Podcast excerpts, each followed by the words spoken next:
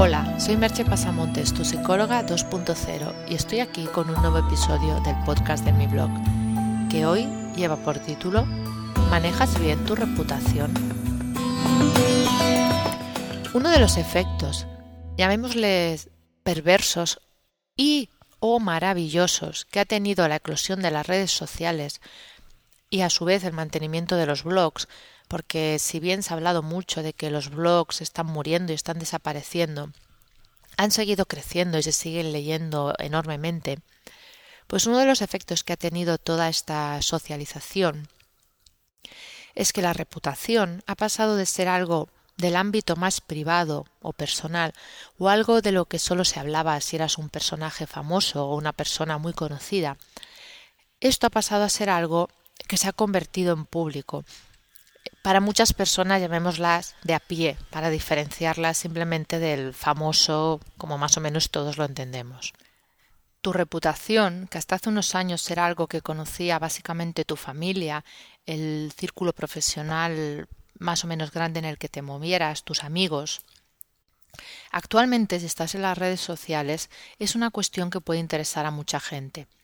Y también un tema a tener en cuenta en el ámbito de la empresa, ya que las empresas antes ejercían el control de su reputación de manera unidireccional, con notas de prensa, comunicados, publicidad, etc., y ahora se encuentran en la obligación de conversar con sus clientes. Es un escenario totalmente diferente. Es obvio que esta situación, diferente y más compleja, en la que participan múltiples actores y circunstancias, no se puede controlar fácilmente. Os recomiendo el artículo de Javier Marías, ¿Quién quiere reputación? Lo tenéis linkado en, mi blog si queréis leerlo, en el que se cuestiona la utilidad de preocuparse por la reputación, cuando al final una situación que incluso puede ser fortuita puede ser aquello por lo que, se te, por lo que te recuerde la gente. Os recomiendo leerlo, aunque tengo algunas dudas y pienso que no es aplicable en todos los casos, o tal vez no siempre en el modo en que él lo explica, pero en líneas generales está muy bien. Estoy de acuerdo, por ejemplo, que en ciertas instancias muchas personas pasan del tema de la reputación, pues les sale más a cuenta que hablen mal de ellos y seguir cobrando, por ejemplo, que no tener buen nombre. Sin embargo, a día de hoy, para muchos de nosotros, como bien dice mi amigo Andrés Pérez, del blog Marca Personal, la reputación es algo que se construye día a día, paso a paso, en cada uno de nuestros actos. Tiene que ver en nuestra labor profesional con ser un profesional fiable, alguien en quien se puede confiar. Tiene que ver con tener una coherencia y una congruencia entre lo que dices y lo que haces, que se transmite en la mayoría de nuestros actos. Lo mismo sucedería en nuestra vida personal. Lo que llamamos una buena persona o un buen amigo es fácilmente reconocible, tiene unos valores y unas actitudes que lo diferencian de otros. No solemos equivocarnos por demasiado tiempo a la hora de escoger a un buen profesional o a un buen amigo. Los problemas en la reputación suelen venir básicamente por dos lados. Uno que ya he comentado en otras ocasiones es cuando tratamos de ser quien no somos, en esa situación, esa falta de coherencia interna se acaba manifestando externamente y provoca que los demás se den cuenta de que algo no cuadra. Ese descuadre acaba en muchas ocasiones en una crisis de reputación o dicho de un modo diferente en una crisis de confianza. Para un profesional puede ser fatal, pues resulta muy difícil recuperarse si la cosa ha sido grave. El otro lado por el que vienen las dificultades es un problema más íntimo y tiene que ver con un exceso de ego o de apego al mismo. La parte de nosotros que está más preocupada por nuestra reputación, por lo que los demás pensarán de nosotros, es el ego. Y no se trata de que vayamos a un ideal y no tengamos que tener nada de ego, pero tal vez estaría bien que pudiéramos relativizarlo, que no nos atrape, que no nos angustie tanto. Os voy a contar una antigua historia de la India que creo que explica mejor este punto, que dice así. Había una vez un gran escultor, cuyo arte era tan perfecto que cuando hacía la estatua de un hombre era complicado distinguir quién era el hombre y quién era la estatua. Era una obra tan realista y tan viva que causaba gran admiración. Un día llegó un astrólogo a la ciudad y le predijo que se acercaba su muerte, que muy pronto iba a morir. Al artista le entró mucho miedo, se asustó tremendamente y empezó a pensar maneras de evitar su muerte, ya que había sido advertido de ella. Después de mucho pensar, decidió realizar once estatuas de sí mismo, y en el momento en que la muerte llamó a su puerta fue a esconderse entre ellas. Dejó de respirar para pasar desapercibido. La muerte estaba perpleja, no podía creer a sus propios ojos. Esto no le había sucedido nunca. ¿Era tan raro? Dios no creaba a los seres humanos en cadena. No era posible que existieran doce copias de la misma persona. Allí sucedía algo extraño. Y solo podía llevarse a uno. Como no podía decidirse la muerte, nerviosa y preocupada, se marchó a preguntarle a Dios, ¿Qué has hecho? Hay doce personas iguales y se supone que solo tengo que traer a una. ¿Cómo debo escoger? Dios se echó a reír.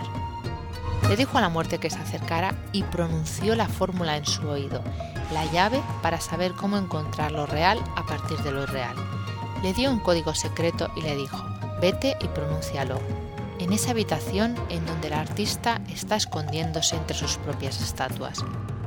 La muerte, aún preocupada, preguntó, ¿seguro que funcionará? No te preocupes, le dijo Dios, simplemente ve y prueba. La muerte se fue sin estar del todo convencida de si iba a funcionar. Entró en la habitación, miró a su alrededor y sin dirigirse a nadie en particular dijo, Señor, todo es perfecto excepto una cosa. Lo ha hecho muy bien pero ha fallado en un punto. Hay un error. El artista se olvidó completamente de que estaba escondiéndose. Saltó y dijo, ¡Qué error! La muerte se echó a reír y dijo, Te pillé. Este es el único error. No te puedes olvidar de ti mismo. Vamos, sígueme. Como en el cuento, a veces estamos demasiado apegados a nuestro ego, excesivamente preocupados por el qué dirán, por el reconocimiento ajeno. Y aunque como el artista sepamos que no podemos agradar a todos, nuestro ego se resiente. El problema de este apego al ego es que muchas veces provoca que las personas empiecen a dejar de ser ellas mismas y actúen según su fantasía. Es decir, Creen saber lo que los demás esperan de ellos y actúan en consecuencia. Están atrapados en su propia imagen ideal, que equivocadamente creen que es su reputación. Ahora que ya llevo tiempo rondando por las redes sociales, he visto más de un caso de personas que una vez han alcanzado cierto estatus, han sido devoradas por el personaje que ellos mismos habían creado. No son ya auténticas, son clones de sí mismos, se repiten, se encartonan.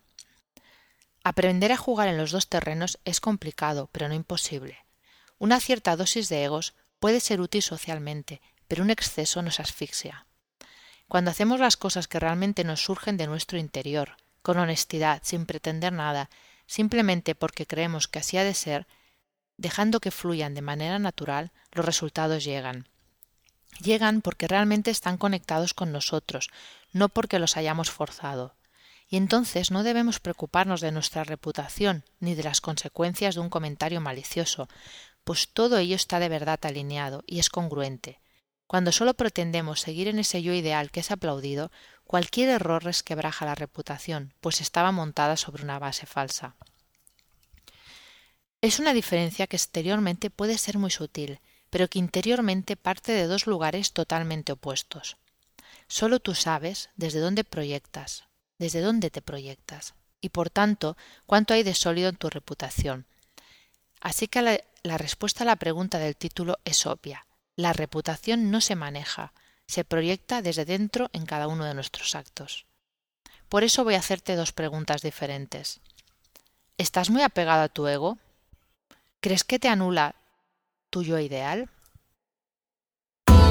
Si requieres de mi ayuda para tu vida personal o profesional, Contacta conmigo por email en agendamerche.gmail.com o por teléfono en el 664-436-969. Hasta aquí el podcast de hoy y nos escuchamos en el próximo podcast. Bye bye.